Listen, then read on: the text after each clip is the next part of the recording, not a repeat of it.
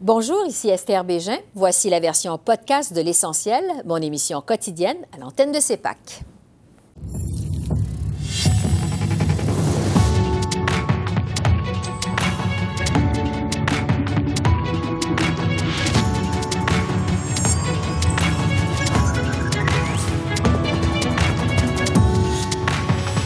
Pierre Poilièvre accuse les libéraux de se joindre aux séparatistes pour diviser le Canada l'analyse de notre panel de journalistes. Encore des délais pour les Canadiens qui attendent d'être évacués de la bande de Gaza. Ferry de Kirchhoff nous parle des dangers de telles évacuations. Et refonte complète du système de santé en Alberta.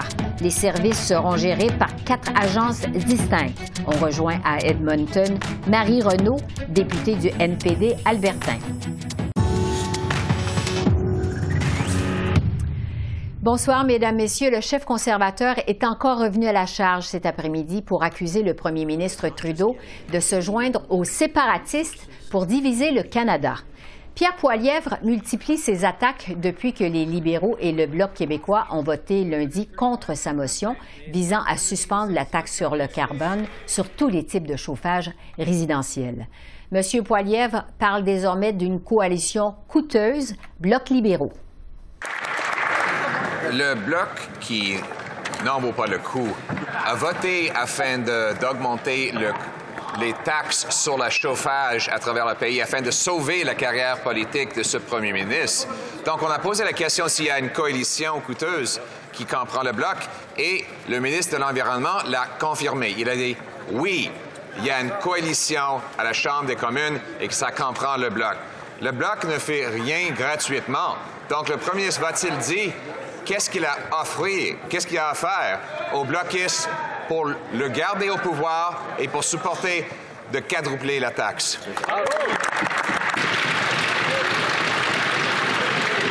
Très honorable Premier ministre que j'offre euh, aux Québécois, ce que j'offre à tous les Canadiens, c'est l'opportunité de grandir dans un avenir plus vert, plus prospère. Euh, nous travaillons ensemble pour lutter contre les changements climatiques. Trois partis dans cette Chambre des communes. Les conservateurs, euh, qui ne veulent rien faire pour lutter pour les changements climatiques, ne comprennent pas qu'on ne peut pas avoir de plan pour l'économie si on n'a pas de plan pour lutter contre les changements climatiques. Nous allons continuer de travailler avec tous les députés qui veulent dans cette Chambre lutter contre les changements climatiques bâtir un monde meilleur pendant les conservateurs, eux, ils veulent nous ramener à l'âge de pierre. C'est là-dessus que je retrouve nos journalistes, Joël Denis Bellavance, Émilie Bergeron et Yves Malo. Bonsoir à vous trois. Bonsoir, Esther. Joël Denis, je commence avec vous parce que les conservateurs ont repris un extrait d'un de vos articles publiés dans la presse récemment. Ils disent que c'est la preuve d'une alliance entre le Bloc et les libéraux. Est-ce que vous avez obtenu le scoop du siècle? Ah, ben, je ne pense pas. Je pense qu'on a eu un peu extrapolé à ce que j'ai écrit. En fait, ce que j'ai écrit, c'est que les députés bloqués avaient assuré des ministres libéraux qu'ils n'étaient pas prêts à partir en campagne électorale. Ça, c'était des discussions de corridor euh, qui sont parvenues jusqu'à mes oreilles. Mais au-delà de ça, il n'y a pas d'alliance formelle entre Bloc et euh, le Parti libéral. C'est pas du même genre que l'alliance qui a été formée entre mhm. les libéraux et le NPD. Donc, M. Poiliev s'en sert à des fins politiques, à des fins partisanes, c'est de bonne guerre. Sauf que la réalité, c'est qu'on a simplement dit qu'on n'était pas prêt à partir en campagne. Et si il n'y a pas de campagne électorale d'ici deux ans, ça va faire l'affaire du bloc. Et essentiellement, c'est ce que j'ai rapporté. Oui, c'est ça. ça se tient à ça. Mais M. Poiliev répète que cette soi-disant alliance entre les libéraux et le bloc, c'est une coalition qui est coûteuse pour le Québec. Et Ça semble porter fruit au Québec, en tout cas si on se fie à des récents sondages. Oui, il y, a, le sondage Main Street euh, qui dit qu'il y a une légère, quand même, il faut dire très légère, 27 pour les conservateurs au Québec et euh, les libéraux et le Bloc à 26 euh, C'est faut voir si ça va coller. Par contre, il y avait quand même le sondage léger la semaine dernière qui euh, montrait qu'il y a une lutte à trois qui, peut se dessiner. Mm-hmm. Donc, euh, quand même, les conservateurs à 22% selon le léger, ça, c'est beaucoup là, au Québec. Euh, donc, ça reste à voir quand est-ce que ces élections-là vont avoir lieu. est-ce qu'on aura vraiment une lutte à trois à ce moment-là? faudra voir. Euh, mais clairement, là, il y a eu du mouvement dans les derniers sondages. Ça, c'est clair. Yves, sur le Main Street, que les conservateurs soient en avance au Québec devant les libéraux et le Bloc québécois, est-ce que ça vous semble plausible? Je dirais que c'est pas impossible parce que un sondage, euh, ben, c'est un portrait instantané du jour, rien de plus. Alors, bien sûr, quand l'humeur n'est pas à appuyer le gouvernement, ben, les gens cherchent un véhicule pour exprimer leur mécontentement. Euh, je rappelle vous savez, les plus vieux comme Joël Denis s'en souviendront. À une certaine époque, le NPD euh, performait toujours très bien dans les sondages entre les élections, mais s'écroulait le jour du vote. Mhm. et, pas plus euh, pas plus loin qu'au Québec. Euh, regardez, le Parti québécois est en remontée. Est-ce que c'est parce que c'est le véhicule que les gens ont choisi pour exprimer leur mécontentement? Ou parce que la souveraineté est en hausse au Québec? Alors, je pose la question, j'y répondrai pas nécessairement, mais je dis simplement que c'est le portrait du jour. Et si plusieurs sondages s'enchaînaient et démontraient cette tendance, là, on pourrait y croire. Mais aujourd'hui, c'est un Polaroid. Oui, c'est important. Mais c'est clair qu'avec des sondages aussi favorables, Pierre Poilièvre est pressé d'aller en élection. Mais Joël Denis, est-ce qu'il y a d'autres partis à Ottawa qui sont pressés d'aller en élection, qui sont prêts à aller en élection? Non. Le Parti conservateur est le seul véritablement qui est prêt à l'élection pour plusieurs raisons. D'abord, il est en train d'aller sondages, mais surtout, ses coffres sont pleins d'argent. Ça déborde, je ne sais pas. je pense qu'il va arriver un moment où les conservateurs ne sauront plus quoi faire. C'est un beau problème. C'est un beau problème. Alors que les autres partis, ont un problème inverse. En mhm. baisse dans les sondages, à la fois pour les libéraux et le NPD, mais aussi les coffres sont loin d'être remplis. Par contre, aujourd'hui, euh, Justin Trudeau a annoncé deux coprésidents de la prochaine campagne électorale pour les libéraux. Il y a euh, la ministre, euh, euh, Mme Soraya Faradez, qui va être notamment mhm. coprésidente avec Terry DeGid, un député du Manitoba. Ça indique une chose, c'est que Justin Trudeau, lui, veut être sur les rangs lors des prochaines élections fédérales et qu'il va diriger le Parti libéral lors des prochaines élections. Alors, ceux qui spéculent sur l'avenir de Justin Trudeau, c'est un autre signe qu'il va rester en selle, qu'il veut rester en selle. Et moi, je crois qu'il va être en selle aux prochaines élections. Oui. Vous faites partie de ceux qui croient qu'il va, il va, rester. Euh, pour ce qui est du NPD, on voyait cette semaine dans le National Post qu'il y avait des hauts gradés du parti qui étaient prêts soi-disant à déchirer l'entente avec les libéraux euh, et puis, puis y aller plutôt au vote par vote, au cas par cas. Émilie, est-ce qu'on peut s'attendre à ça? Moi, je pense que à court terme, ou peut-être même, je dirais à moyen terme, non, je m'attends pas à, un déchirement de l'entente. Euh, ça a été beaucoup le cas. On en a beaucoup discuté au congrès du NPD, par exemple, mm. parce que il y avait, il y a eu cette, euh, cette euh, résolution qui a été adoptée en, dans le cadre de l'assurance médicaments. et et quand même, depuis, M. Singh s'est gardé une marge de manœuvre. Il ne va pas aussi loin que, par exemple, Don Davies, son porte-parole en matière de santé, qui dit oui, on va la déchirer l'entente s'il le faut. Puis il y, a, probablement d'autres gens dans le caucus qui pensent ça. Euh, par contre, c'est le chef qui décide c'est lui qui se garde une marge de manœuvre. Il ne répétera jamais ça euh, publiquement. Puis mm-hmm. je, je, pense que aussi en privé, il veut se garder euh, une marge de manœuvre parce que c'est lui qui discute avec euh, le premier ministre Justin Trudeau. donc non, à court moyen terme, mais, mais c'est quand même que, que le NPD en coulisses dise oui, c'est un scénario réel.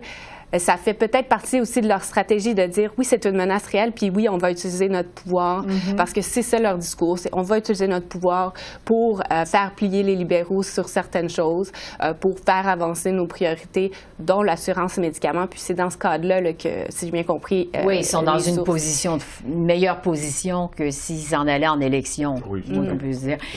Yves, de votre côté, est-ce que vous voyez un autre parti politique à Ottawa, autre que les conservateurs, qui veut aller en élection?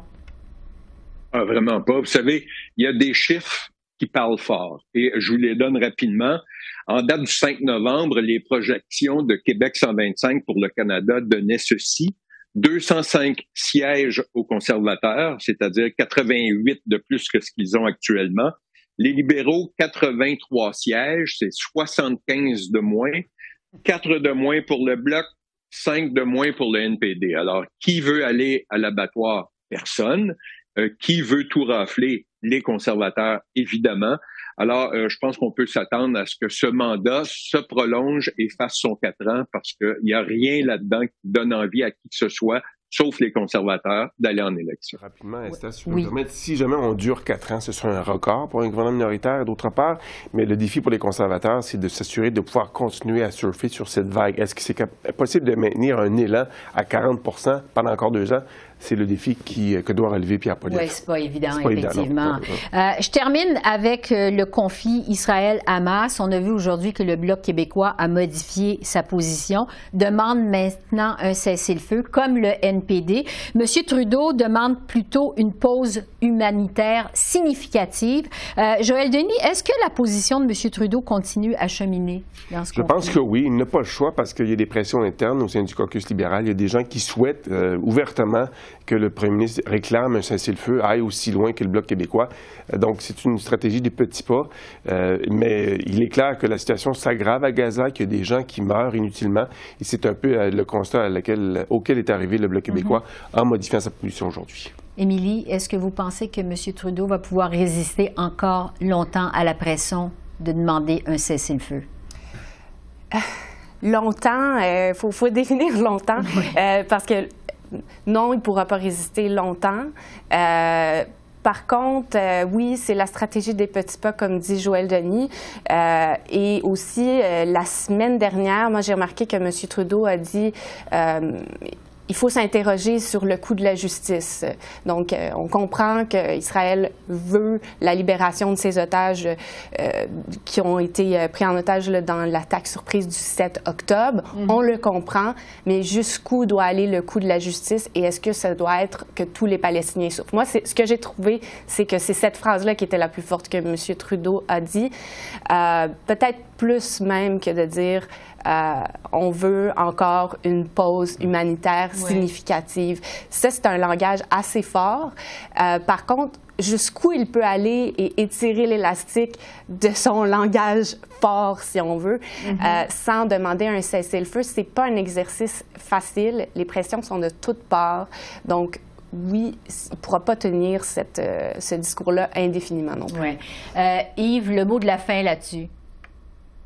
Ben, euh, vous savez, euh, une pause humanitaire significative implique quelque part qu'il faut un cessez-le-feu pour pouvoir justement évacuer les gens qui ont à être évacués. Alors, on joue beaucoup sur les mots et là, on demande au Canada de faire quelque part de la haute diplomatie et on sait que c'est pas sa force. Alors, euh, il doit ménager les susceptibilités à l'international, difficile pour le Canada, et ménager les susceptibilités à l'interne, et c'est pas euh, toujours facile non plus, surtout à l'intérieur de ce parti-là, qui où il y a toutes les tendances.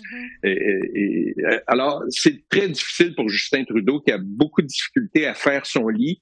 Mais ça, c'est un peu sa marque de commerce, la difficulté à faire son lit sur bien des sujets. Oui, ça le place dans une position délicate. Joël Denis, Émilie, Yves, merci beaucoup. Merci. Merci, merci à vous trois. Au revoir. Pendant ce temps, encore des délais pour les Canadiens qui attendent d'être évacués de la bande de Gaza. Le passage de Rafah a dû être fermé de nouveau aujourd'hui en raison de risques sécuritaires, selon Washington. Un premier groupe de 75 Canadiens avait pu traverser la frontière vers l'Égypte mardi soir. À Ottawa, le premier ministre Justin Trudeau a dénoncé l'impact de la guerre sur les civils. C'est pour ça qu'on est en train d'appeler une pause humanitaire significative qui va nous permettre de libérer les otages juifs, qui va nous permettre de continuer à sortir les citoyens des pays internationaux de, Gaza. Hier, on a pu sortir 75 sur 80 Canadiens sur la liste, mais il reste des centaines de gens et de familles à sortir. On va continuer ce travail-là. Il faut que cette pause nous permette d'envoyer de l'aide réelle, substantielle et, assez d'aide pour aider cette crise humanitaire abominable. Et pour en discuter, je retrouve Ferry de Kerkov, qui est ex-ambassadeur du Canada en Égypte. Bonsoir, Monsieur de Kerkov. Bonsoir. Alors, l'évacuation des Canadiens euh, qui sont coincés à Gaza se fait vraiment au compte-goutte. Le passage de Rafah a encore été fermé pour des raisons de sécurité. Euh, on sent que la situation est très compliquée, que c'est très délicat. À la lumière de votre expérience, à quel point c'est compliqué justement et délicat de négocier ces évacuations?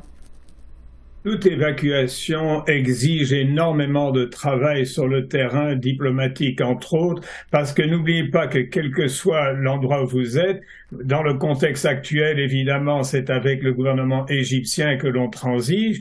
Et dans toutes ces questions d'évacuation, il y a quand même une question d'identité nationale du pays hôte. Évidemment, quand je, faisais l'évacuation canadienne au moment du printemps arabe au Caire, là, il y avait une très grande sensibilité locale parce que le gouvernement égyptien était en train de se faire tabasser. Autrement dit, le recours à de l'aide du ministère ou d'autres instances était plutôt faible et nous avons dû tout faire nous même Dans le contexte actuel, c'est très différent. Vous avez un État, l'Égypte, qui a le contrôle évidemment sur la sortie de Rafah. Vous avez aussi Israël qui a le rôle de contrôle sur le nom des gens qui sortent. Et vous avez quand même une contribution du Hamas. Alors, c'est à la fois plus compliqué et plus simple. Sur le plan diplomatique, c'est terriblement compliqué parce qu'il y a trois acteurs. Sur le plan identité nationale, dès lors qu'on traverse Rafah, et là, à ce moment-là, c'est en Égypte, les Égyptiens et les Canadiens travaillent ensemble. Bon, on a la confirmation au moment où on se parle qu'il y a 75 Canadiens qui ont pu traverser la frontière mardi soir. On sait que les premières évacuations devaient se faire la fin de semaine dernière. Euh, qu'est-ce que vous pensez du travail d'affaires mondiales Canada jusqu'à maintenant? Vous savez, dans ces conditions-là, c'est extrêmement difficile de juger. Est-ce qu'on aurait dû demander à Madame Joly d'aller directement au Caire pour commencer à secouer le cocotier, dans la mesure où elle est ministre des Affaires étrangères? Euh, Je ne voudrais surtout pas médire du travail de notre ambassade. Je crois qu'il y a eu un cafouillage euh, on verra plus tard dans quelle mesure il y a des responsabilités partagées, mais n'oubliez pas qu'on jongle quand même dans un territoire terriblement compliqué et ça ne prend que simplement un des trois acteurs qui tout à coup regarde une liste et dit moi ça m'inquiète beaucoup ce nom-là ou ci ou ça. Alors il y, a vraiment, si vous voulez, je, ne, je ne condamnerai certainement personne. Mm-hmm. je, je ne sais pas quelle est l'origine du cafouillat dont on a parlé à un moment donné. On disait que les Égyptiens n'avaient pas reçu la liste. Euh, dans toutes ces matières, il y a toujours, à un moment donné, des fameux glitches, comme on dit en très bon anglais, et, et je crois qu'il ne faut pas trop s'éterniser là-dessus. Ce sur quoi il faut vraiment travailler, c'est la continuation du travail dès que, dès que la, porte de Rafah s'ouvre à nouveau, et ça, ça dépend évidemment des Israéliens. Alors qu'on attend ces les prochaines évacuations, euh, je veux vous entendre sur les dangers de ces évacuations, justement. Euh, les autorités canadiennes affirment que la route qui relie le passage de Rafah au Caire en passant par le Sinaï, c'est très dangereux. Vous connaissez bien l'Égypte. Quels sont les dangers qui attendent les évacués canadiens selon vous? Je vous dirais qu'avant le printemps arabe, le nord du Sinaï était dangereux, mais était très, très, très contrôlé par les forces armées égyptiennes. J'ai traversé ce, ce, désert de nombreuses fois je, en conduisant moi-même parce que je ne voulais pas mobiliser le chauffeur dans l'ambassade quand il s'agissait d'aller se promener à Tabat ou à Sharm el-Sheikh, évidemment. Y a, y a, mais depuis le printemps arabe, c'est devenu effectivement plus dangereux qu'avant, d'où la nécessité de véritables encadrements militaires ou, ou, ou en tout cas policiers. Euh, donc, si vous voulez, c'est vraiment ça qui est, en, cause. Mais je crois que les Égyptiens font des gros, efforts pour éviter qu'il y ait des calamités qui se produisent. Donc, si vous voulez, d'un côté, oui, dangereux aussi pour une autre raison, c'est que, comme vous savez, il y a 97 tribus dans le Sinaï. C'est difficile à croire pour un espace de ce type, mais les tribus du Nord ont toujours été hostiles au gouvernement égyptien, tandis que les tribus du Sud sont généralement bien, bien payées, euh, notamment dans les, dans les, les les autres, si vous voulez, les, les balnéaires comme euh, Sharm el-Sheikh et sentir généralement bien. Donc, comme malheureusement tout se passe dans le nord, il y a toujours une certaine incertitude. Mais écoutez, il y a énormément d'autobus qui ont fait le trajet jusqu'au Caire et pour l'instant, je n'ai pas entendu parler d'incident parce que les Égyptiens ont à cœur effectivement que ça se passe bien. Les Égyptiens, il y a deux, trois ans, non, il un peu plus que ça, il y a quatre, cinq ans, ont d'ailleurs euh, démoli un nombre considérable de maisons à la frontière de Rafah jusqu'à Karim Shalim, donc la, bande, si vous voulez, qui sépare l'Égypte et, et, Gaza, de façon à ce qu'il y ait justement moins de tunnels qui soient creusés. Si vous voulez, dans ce contexte, l'Égypte et Israël ont toujours collaboré très étroitement, ce qui a valu d'ailleurs très souvent des opprobres au gouvernement égyptien en disant qu'il collaborait trop avec Israël. Mais pour, pour les Égyptiens, c'est une question de sécurité nationale et ça se comprend très bien. Je termine avec vous euh, sur les appels à un cessez-le-feu. Ces appels, on sait, se multiplient. Le premier ministre Trudeau réclame maintenant une pause humanitaire significative, dit-il, mais toujours pas de cessez-le-feu. Euh, est-ce que vous vous attendez à ce qu'Ottawa monte le ton dans les prochaines semaines et réclame finalement un cessez-le-feu? Je vous dirais que Ottawa va toujours se brancher sur la phraséologie qui sort des États-Unis. Or, vous avez entendu le, secrétaire d'État américain Blinken au G7 qui a lieu loin, loin, loin en Asie, au Japon, il a dit carrément que non, pas de cessez-le-feu, pause humanitaire peut-être, mais cessez-le-feu, c'est donner l'occasion au Hamas de se reconstituer.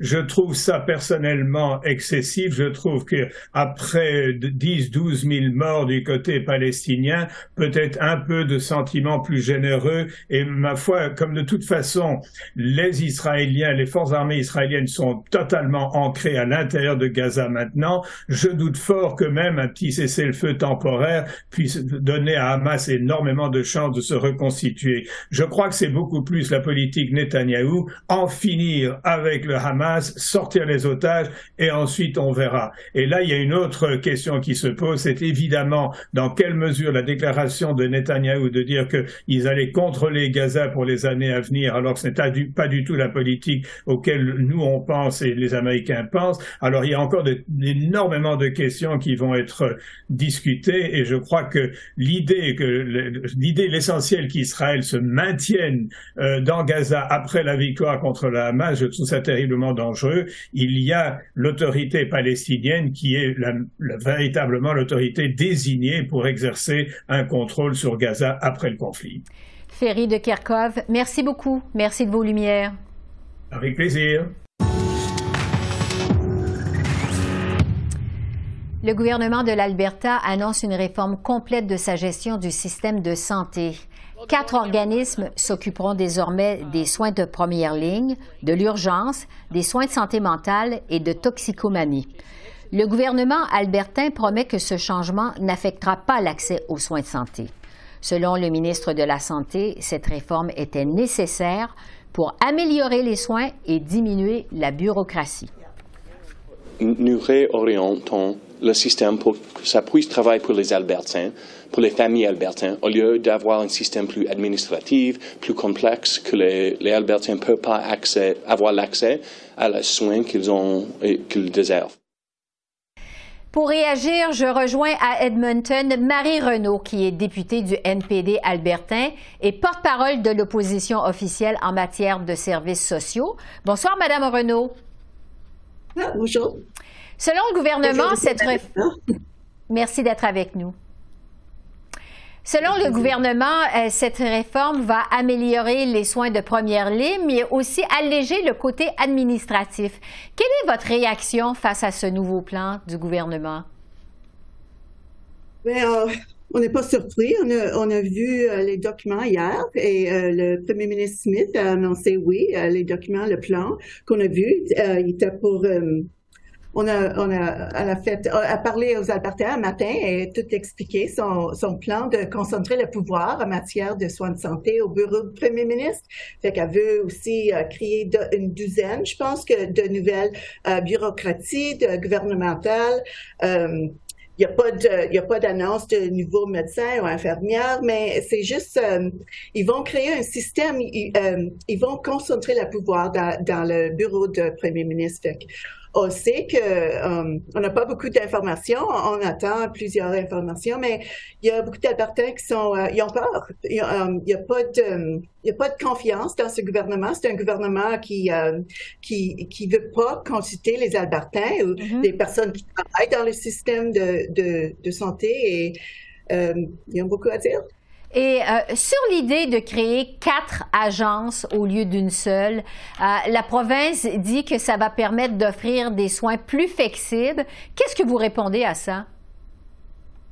Euh, c'est toujours beaucoup d'argent. Elle veut créer d'autres systèmes dans un gouvernement où il y en a beaucoup de systèmes déjà et dit que les coûts de transition juste pour ça, c'est 85 000, mais on sait que ça, ça va coûter plus cher que ça. Et, euh, je pense que c'est un gouvernement qui veut pas parler aux Albertains ou, aux spécialistes qui, connaissent le système pour pour euh, pour investir, pour euh, pour augmenter le système. Il veut toujours tout lâcher, tout tout blow it up en anglais pour créer quelque chose qui qui ne sait pas que ça va marcher, mais elle ne veut pas parler aux Albertains ou aux gens et ou les gens qui travaillent dans le système pour savoir qu'est-ce qu'il faut faire pour euh, améliorer le système. Fait on a vu ça, on, voit ça tout le temps avec ce gouvernement. Le gouvernement euh, de Daniel Smith promet que cette transition n'aura pas d'impact sur la façon dont la population albertaine a accès aux soins de santé. Euh, comment, de votre côté, vous voyez la suite des choses? Ben, c'est pas vrai qu'il y aurait pas de. C'est pas vrai. Mais on, a vu, euh, ça, ça fait un an déjà que, que le, gouvernement UCP euh, ici en Alberta, ils ont dit que ils vont privatiser le système de laboratoire ici pour euh, pour parce que le système était cassé, il marchait plus. Fait que après un an, on a vu que ça marchait pas. Il, il obligé de, reverser la décision et, le, le, prendre dans le gouvernement encore. Fait qu'on sait qu'il y a toujours des plans qui sont sont pas consultés, sont pas vrais. Il y a pas de les, budgets qui sont attachés, ils, ils marchent pas. On n'a pas de l'information qu'on a besoin pour parler avec nos euh, les gens dans nos conscriptions. Fait que on a beaucoup de questions, mais on n'a pas beaucoup de réponses avec ce gouvernement. Et on sait que les Albertains, ils n'ont pas de confiance dans ce gouvernement avec le change euh, spécialement le, système de santé c'est l'Alberta. Parce qu'il y a des problèmes importants dans le système de santé en Alberta. Bon, vous le disiez tout à l'heure, des manque de médecins, de familles, de personnel de la santé. Il y a des délais d'attente dans les urgences. Qu'est-ce que vous proposez, vous, au NPD, comme plan pour améliorer le système? On avait beaucoup de plans dans l'élection, mais je veux dire que si ce gouvernement ici voulait euh, faire le changement qu'ils veulent faire maintenant, il aurait dû faire un référendum dans l'élection qui, qui arrivait le, mois de mai, mais ils n'ont rien dit. Ils n'ont rien dit pour euh, aux Albertains. Mais c'est ça qui fait maintenant. On voit que c'est cassé. Il y a beaucoup d'Albertains, ils n'ont pas de, ils ont pas de médecin de famille, ils n'ont pas d'accès d'avoir leur bébé dans leur communauté, dans l'hôpital, dans leur communauté. Ils ont les, euh, les, euh, les, systèmes d'urgence, les départements d'urgence sont fermés dans les hôpitaux, euh, les hôpitaux dans Qu'est-ce que vous proposez au NNPD? Ben, on a besoin de plusieurs, on a besoin de plusieurs médecins, plusieurs infirmières, mais ce plan de, de ce gouvernement, il n'y a, rien dit. Euh, c'est juste, ils pensent qu'ils vont changer la manière que, que le, le, pouvoir est concentré. Ça va tout changer. Ils vont créer d'autres systèmes pour, pour ménager toutes les affaires. Mais il n'y a pas de plan. Il n'y a pas plusieurs médecins. Il n'y a pas plusieurs euh, infirmières. Fait que... Marie Renaud, merci beaucoup. Merci. Au revoir. Alors voilà, c'est comme ça qu'on a vu l'essentiel de l'actualité de ce mercredi 8 novembre sur la colline du Parlement à Ottawa. Esther Bégin qui vous remercie d'être à l'antenne de CEPAC, la chaîne d'affaires publiques par câble. Je vous souhaite une excellente fin de soirée et je vous dis à demain. Au revoir.